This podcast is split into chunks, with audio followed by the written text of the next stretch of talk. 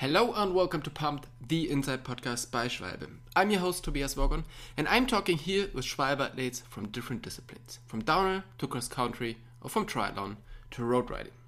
And today I'm talking to BrittLee Bowman, who used to be a cyclocross racer and switched to gravel in 2019. In this podcast, we talked about the difference between cyclocross and gravel and the special energy of a gravel race.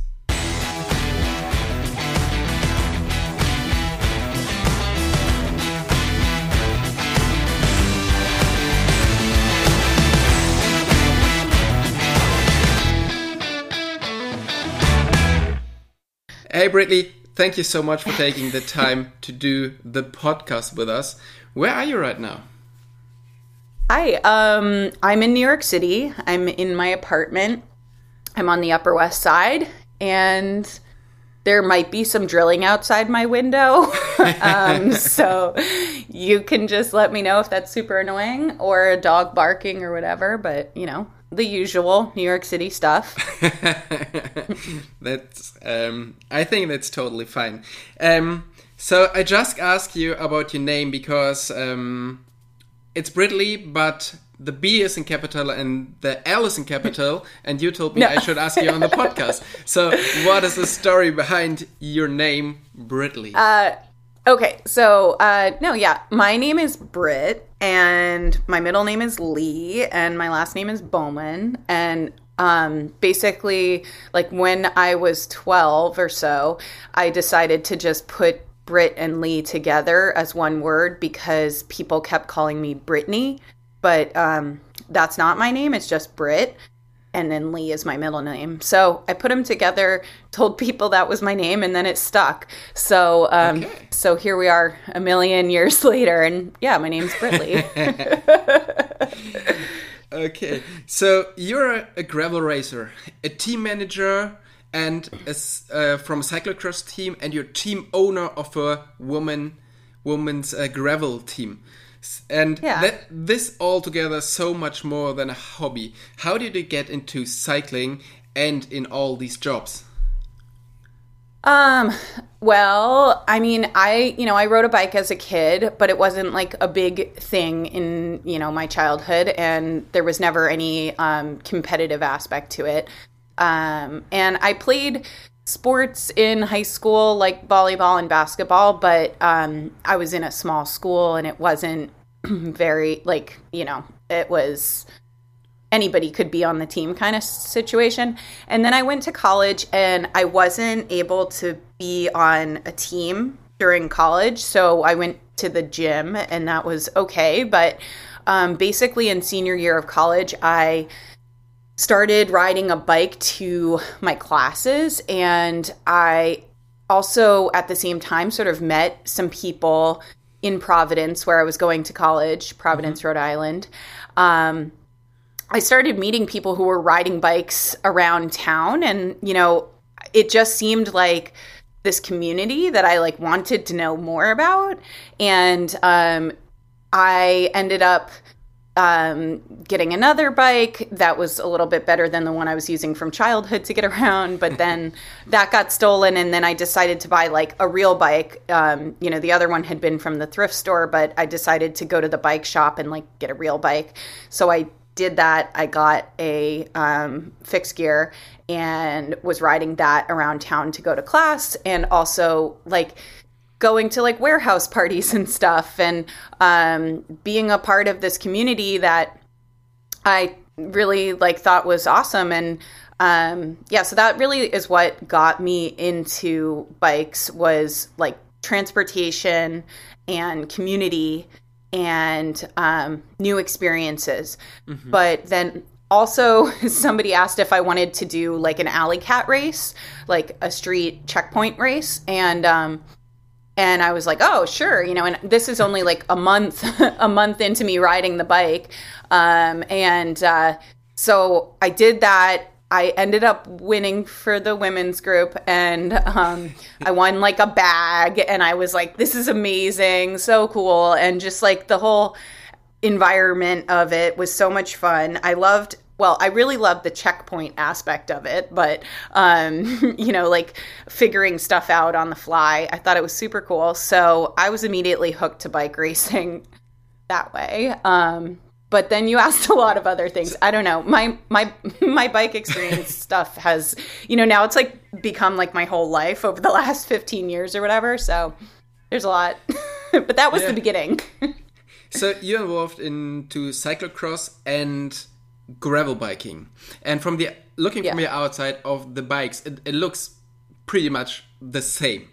But it's completely different because um, it's not the um, yeah cyclocross is is a completely different sport than than gravel biking. So what is a fascinating thing about the gravel bike, and what is the fascinating thing on um, on the cyclocross? Well, okay, so going back to what you had asked sort of before, also, like just to clarify, I run, I manage two teams. One I own, the other one is owned by um, Richard Sachs, the bicycle builder for the cyclocross team that I manage. Um, the team that I own is called Velocio Exploro, and we are a women's gravel gravel racing team, and um, we race all over the U.S. and um, go to all the biggest races. And also do local events in our communities that are near us because everybody on the team sort of lives spread out across the country. Mm-hmm. Um, so that's sort of like a bit more about um, the teams that I'm involved in. I used to race for Richard Sachs doing cyclocross. Um, and uh, then at the end of the 2019 season, I decided I was like done training and and racing. Uh, well, I would still race gravel, but I did. I knew that the training that is required to race in the UCI Pro Cyclocross race for me to be able to keep up. I just didn't want to do the training anymore. So, um, so that was at the end of the 2019 season, and then nobody raced in 2020 basically. So um, now it's like the first time that I'm seeing everybody else go to the races, and I'm not going to the cyclocross races. So that's like an interesting experience right now because it's you know sort of for the first time. Um, because for a million years I was going every weekend through the fall. Um, but yeah, otherwise with the gravel stuff, like our gravel team has existed for well, we started as a road team and um, that was like 11 years ago or something mm-hmm. and basically um, that team i sort of like like it it was we were doing road and criteriums and like going to really high level um, you know USA Crit Series and Pro Road Tour stuff, and like going all over the US racing these events. And um, it was, you know, it was, we kind of like went as far as we could with what we had with that team. And I kind of got to the point of being um, exhausted on road stuff. And my teammate Cynthia said to me, like, hey, what if we made this into a gravel team? And that was in the fall of 2018 and I was like, yeah, that's the only way that I'm gonna keep doing this because I'm like so burnt. Yeah. And um, yeah, so basically, um, at that point, um, Cynthia became the co-manager of the team with me, and um, and we morphed it into a gravel team, and pretty much, you know, just asked the sponsors like, hey, do you want to stay on board? We're gonna switch what we're doing, and everybody was like, yeah, sounds great. and we were like, okay, perfect, because yeah, so so it became a gravel team. And so now, um, yeah, now I am managing both the gravel and the cyclocross teams. And you were asking about like what's the difference between them. I mean, there's so many differences, but um, I think like the the length of the race is probably like the biggest. Um, mm-hmm. You know, with the gravel stuff, it's of course like 100 to 200 miles, um, with some being even longer. Um, and that, you know, those races are taking like, you know, many hours, you know, up to, I don't know, it's like five to like 13 hours or more.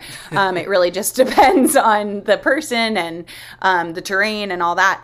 Um, but then cyclocross is you know it's like an hour long bike race. Mm. So um, I, so I, yeah, so there's differences.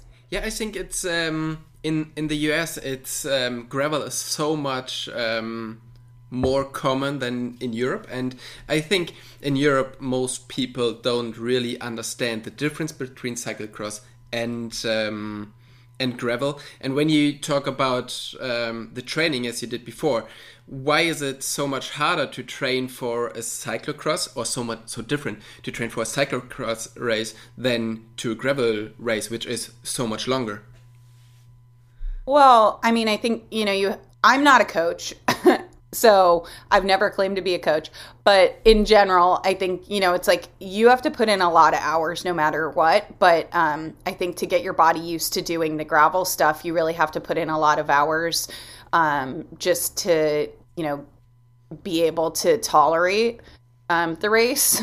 And with cyclocross, you also have to put in a lot of hours, um, but then you're also like fine tuning um, and sharpening the pointy part of your um, racing to be able to do, you know, this more compacted effort. So you have to have like the base, but then also the, um, you know, the like you know more the high end like you have to be able to do efforts that are like really intense for yeah. five minutes and you know the whole race is only an hour so you you've got to be able to put it all into an hour yeah so okay. get you um, yeah so yeah you have a you have a woman woman's gravel team and it looks like that there are a lot more women competing in this um, in this long gravel race why is it like this what do you think you mean like there's more women in gravel than there are in other bike sports? Yeah, definitely. I mean, definitely more women in gravel than in mountain biking or in um, uh. probably also in um, in cyclocross, right?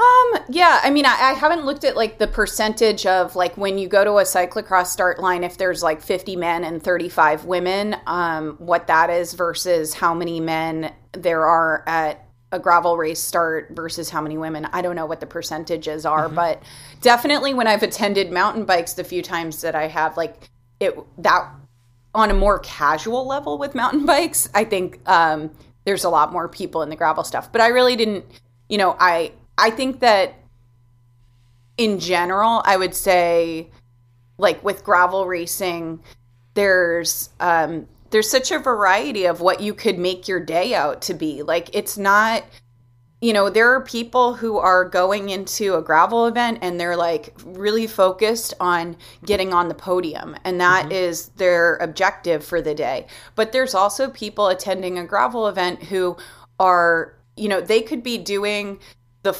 the length um, of the race that you know is the longest or they could be doing a shorter one. Like it you know a lot of races will offer like um, 150 mile distance and a 100 mile distance and a 50 mile distance or something similar to that. So you know a lot of people will come to do the 50 because that is a good day on the bike for them. And i think that's um you know that's kind of interesting about gravel is that you've got like people who are coming for all different um, like experiences in their day.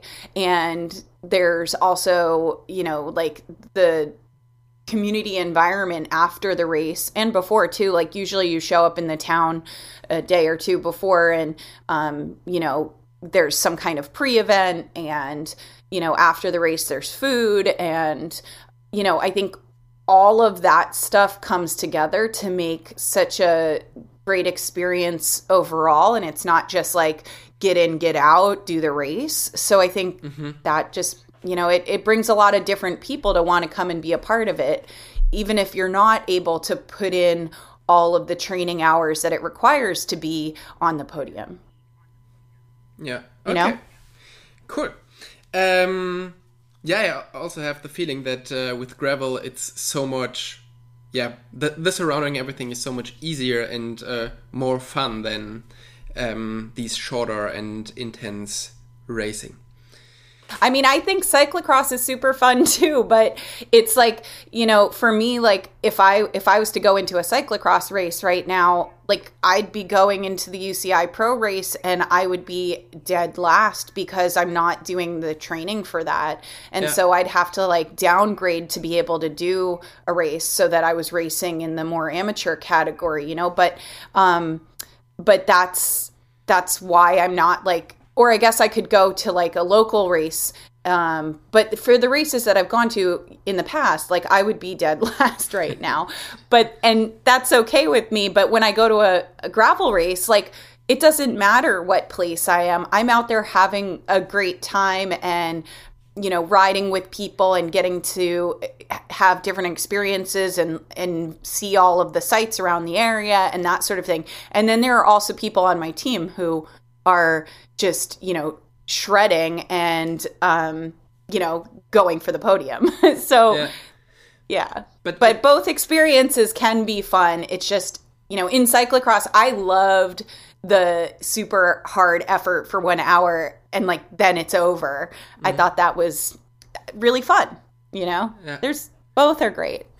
but the, the the spirit is definitely definitely different between uh, one race, uh, one hour race, and the seven hour race because you are suffering on such a other level, and then uh, yeah, yeah. I I mean for sure, like it's yeah, it it's taking different things out of you. Yeah. Um, but yeah, I think in general, like also U- U.S. cyclocross races, um, like some of them could use a little bit more of of the the hoopla and like the the party and like the food and stuff. Like there are mm-hmm. some races that just don't have as much of like a um, good hangout kind of area. Like you know, the races in Europe are sometimes more of a party, and um, you know, I think that that aspect can be great for an event as a whole. And I think gravel races have in the US have like um, done more of that sometimes, but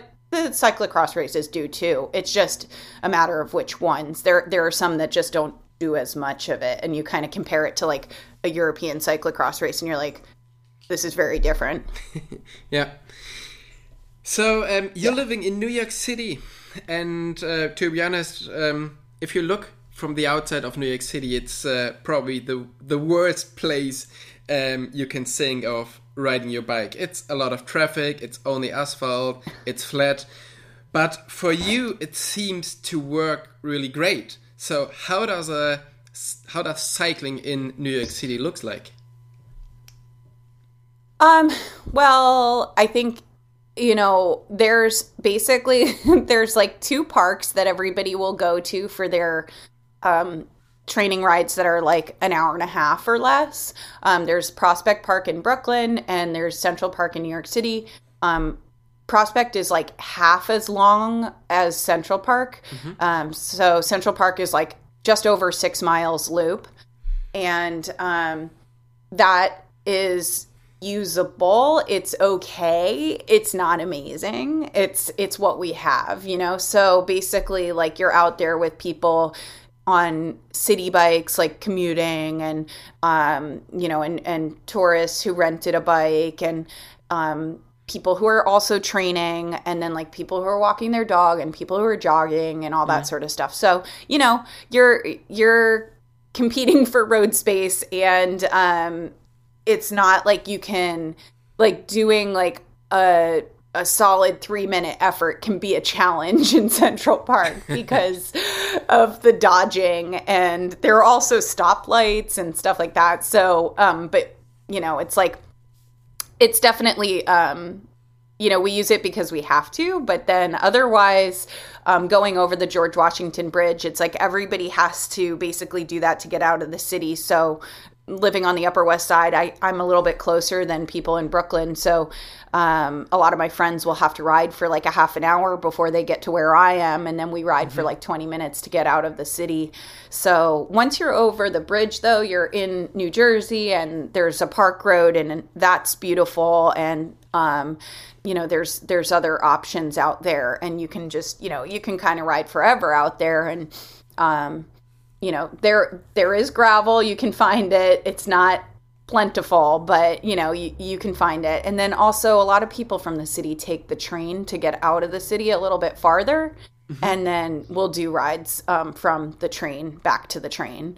Um, so there's that. And then also, my parents live outside of the city, like an hour and a half away. So I'll go to their house and ride out there often. Um, yeah. Okay. So, but is it allowed to ride in Central Park and um, in the other park with your bike, or is it like, yeah? You're allowed to ride on the the paved roads, yeah. um, but you're and like you're totally supposed to ride on the paved roads. They love that. That's what that's for. Mm-hmm. Um, and there's thousands of people riding, but um, but you're not supposed to ride on the grass. So if you want to go off road, you can't really do it in um, Central Park. I mean, you can, but you're not supposed to. And then in Prospect Park, there's like, I mean, in both parks, there are some little spots where you can find like a little trail that you can hop on, and it's a little bit um, to the side of the main um, paved section, and you can you can get some riding in there and you can like work on skills and stuff. Um, but it's, you know, it's not very long. So you're not going to be able to like do miles and miles. So that you know, yeah, you really have to like get out of the city to do that. But also in New York, we have on Wednesday nights, um, we have a cyclocross practice, which is great for anyone who wants to just get better at bike skills. And, um, you know, it could be for people into cyclocross or gravel um, or just generally getting more comfortable on their bike. Um, but basically, that practice is at seven o'clock on Wednesday nights on Randall's Island, which is an island between Manhattan and Queens, mm-hmm. and um, and basically it's got a bunch of our sports fields on it. So like when I was in high school. I grew up here in New York City, so um, when I was in high school, we would go and play like soccer over there. So now we ride our bikes over there, and we're doing cyclocross practice outside of the soccer field on like a little side of a hill. Yeah. And that's actually like the one area in the city where we have permission to ride on the grass, but the cyclocross gets practice gets canceled if it um, has rained within like 24 hours or so before because okay. um, they don't want us to like destroy everything there yeah okay so um, do you mostly start your rides from your apartment or do you uh, mostly get the train and go out of the city to get some longer rides in um I most of my rides are from my apartment um, or from my parents' house outside of the city.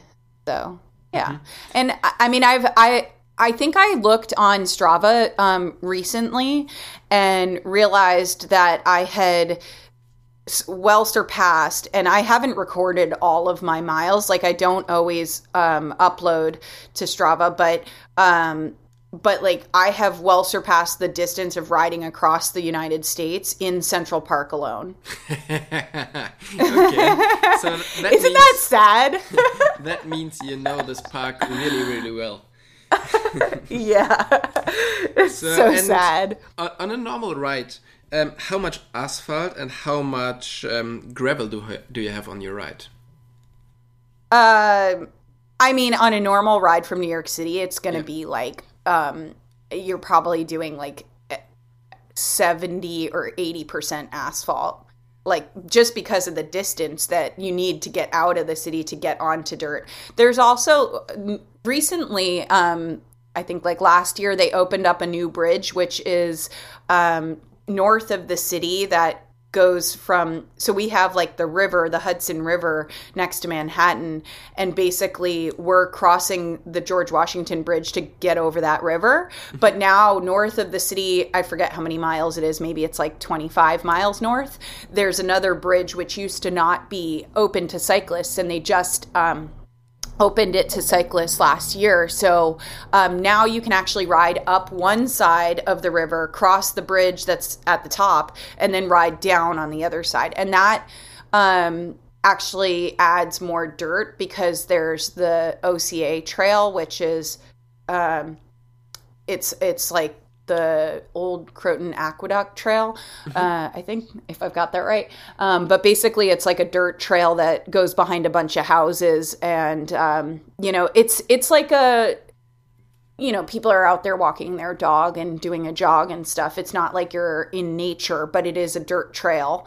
Um, and you can ride it for like 25 miles north. So um, that is something. And it is now more accessible and more usable because the bridge being open makes your ride kind of have like a, a loop. Yeah. Um, so, yeah, there are options. Some. but but when you're talking about um, these uh, gravel practice and your friends who come over to uh, to join you on a ride, is there a, a real um, yeah gravel community who go on a ride together, or do you mostly riding with one or two people? Um, I personally am usually more like alone or with like one or two people. Um, I think, you know, there are definitely people who are going out on more longer rides together. Um, and like we'll go out to the Catskills or something. The Catskills is like the mountain area that is north of New York City. Um, you have to g- drive like two hours to get out there or more. Um, and, you know, folks will go together and like go plan a, a weekend of riding out there. Um, so, you know, I've done stuff like that and like, we have like a friend of mine hosts like a camp out kind of ride where we like go and um, get out of the city and camp out um, and do rides from the camping and like that sort of thing. So mm-hmm. you know, it it's like yeah, there's other stuff to do besides going to um, bike races to get out of the city and go ride. You just you know you make your own adventure and there's plenty of um, great roads and great areas to get out to that are you know just a couple hours drive away from the city. Yeah. So. okay. So if you look on your instagram account you see that you're um, yeah you're racing a lot of uh, gravel races and um, you're, you're traveling a lot around the us so what has been your favorite race in the last uh, years I mean, I think you, you um, haven't competed so much gravel races, right? Because of yeah, corona. yeah. I mean, right. So like I, um, you know, I only started doing gravel in 2019, um, but also it's like weird because I, I just didn't really realize anything was called gravel before. Um, you know, for a mm-hmm. while, like I've always I've always trained on as much dirt as I can find. Um, you know, and like that that's always been my favorite kind of riding. So, you know, even though like yeah, even it's I don't know. I feel like um I didn't I didn't know it was like called gravel before. I actually like the the race up in Vermont called Overland. Um that race I did like I think like 6 years ago or something and it, it was we more just saw it as like a cyclocross season opener mm-hmm. Ra- rather than like a gravel race. Um, you know, it was like I went on my cyclocross bike on my cyclocross tires and and just um, you know that that was I guess the beginning of me racing gravel. I just didn't really know it, what to call it. um, yeah, but yeah, um, favorite race. I don't know if I was to pick from this year. Um, I don't know. It's so tough. Like the, there's great experiences at all these races. I think that Rooted Vermont was a really fun event. I really liked the um, community events that they had surrounding it. Like the party the day before was really fun, and they um, they asked us to our team to host a um, group ride uh, the day before, and that was a really enjoyable experience for us as a team. Um, and meeting all of these other people who were there to do the event I really liked that, and um, yeah, there's you know there are different. I mean, I I think that at Rooted I would have liked more of the like class four roads. Um, so maybe the course was like for me could have been a little bit more um, you know like treacherous mm-hmm. but um but but i really liked all of the event stuff. So i don't know there's there's different qualities to different races yeah. that i enjoy. Yeah. Okay. Yeah. Um So how how difficult is it for you to prepare for um, for these races, or is it um, is it in New York City so technical with all the um, with all the traffic and uh, all that stuff that you're you're good to go when you I mean, show up on the race? Well, I think for me, like I've gained the skills over many years of riding cyclocross Mm-hmm. and, um, you know, also doing the road racing and crits that I did before. So, you know, I I show up at a gravel race and I feel like I'm good to go in terms of like skills. Okay. Um, currently, like I like in full honesty, like I'm not doing a bunch of training anymore. You know, I'm I'm riding at the pace that I feel like riding, and I'm going to the events as I am. And for me, that's where I'm at. And for other people on our team, you know, other women on our team are, are training their hearts out and racing their hearts out to get on that podium. And um, I love that. I respect that. And I want to support that. And that's, um, you know, like it gives me joy to see other people being able to pursue their athletic dreams. And for me, like I have done that to the extent that I, I, think I ever will. And now I'm not I'm not putting my heart and soul into training anymore. I'm I'm bringing what I have to the race and being happy with the experience that I get by doing that, you know? And and that's I'm I'm totally into that experience now and that's it's it's not something that in the past like I would have wanted to go to an event unless, you know, like I don't know, like in, in the past, I would have wanted to come prepared. And I am prepared, but in a different way, you know, because I'm not aiming for the podium personally. Yeah. So, um, but you know, this is like, I've been racing for like 13 years or something. And so, um, you know, now this is the where I'm at with it. And, and I love that I can show up at a gravel race and, um, and have a wonderful experience and help support my teammates to, you know, do everything that they want to do in the race. Um, yeah, it's it's just yeah, it's not all about like training for me anymore. Yeah. So, so it's more about the experience than the podium. And yeah, for sure. And like the the community and like being able to um, support and help my teammates get there. Yeah. Cool. You know. Um would you like to race um, outside of the US with uh, with gravel getting more and more popular here in Europe as well? Yeah, yeah, I think it would be super rad. Um, like I I've raced in Europe for doing cyclocross. Mm-hmm. Um, and I totally enjoyed those experiences. And I've also gone and just ridden my bike um, you know, not for racing um, in Europe and had a great time. So I think for sure, like, if there was an event that was, you know, maybe asking our team to come over and offering to help make it possible or something like that, um, then that would be like definitely more, um, you know, we would hop on it. It's just tough, you know, in terms of like affording things like that. Um, you know, if if we, yeah, have to figure out how to you know, get there, get around, where to stay, all that stuff. So I think in the future it could definitely be possible, but um, but yeah, yeah. You know. So we would love to see you here in Europe. So, uh, what are your goals for 2022? Do you have already some uh, some things in mind? Um, I like for me personally, I am I'm not like like my my goals are not like sport related like I I just want to run a team and have people able to go and pursue what they want to push their body and mind to be able to do with their bike racing and mm-hmm. um, help make that more accessible to them. So that's my goal. That's always my goal. Um, and um, I think with the team, like, I think people on the team will have their own personal goals within the races. Um, and some of those will be for getting on the podium.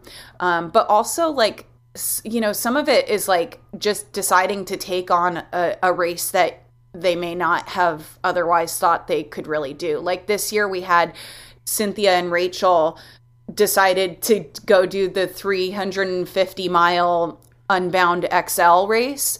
And that, you know, that was just like such an extreme effort. And um you know and i i didn't say like hey you guys should go do this and like the team needs you to. They they chose that. That was something that they decided that was what they wanted to do. Um and that was the challenge they wanted to take on.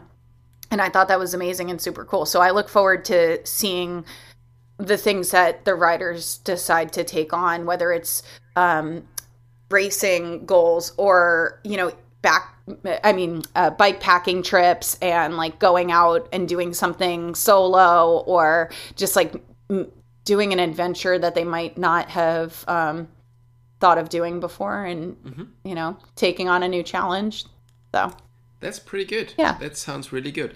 So, um, thank you very much for taking the time for um, for the podcast. So, um, I wish you all the best for for the rest of this year and of course uh, for next year. And um, yeah, I hope we will uh, see you really soon here in in Europe and uh, talk soon again. okay all right thank you so much for having me on i appreciate it bye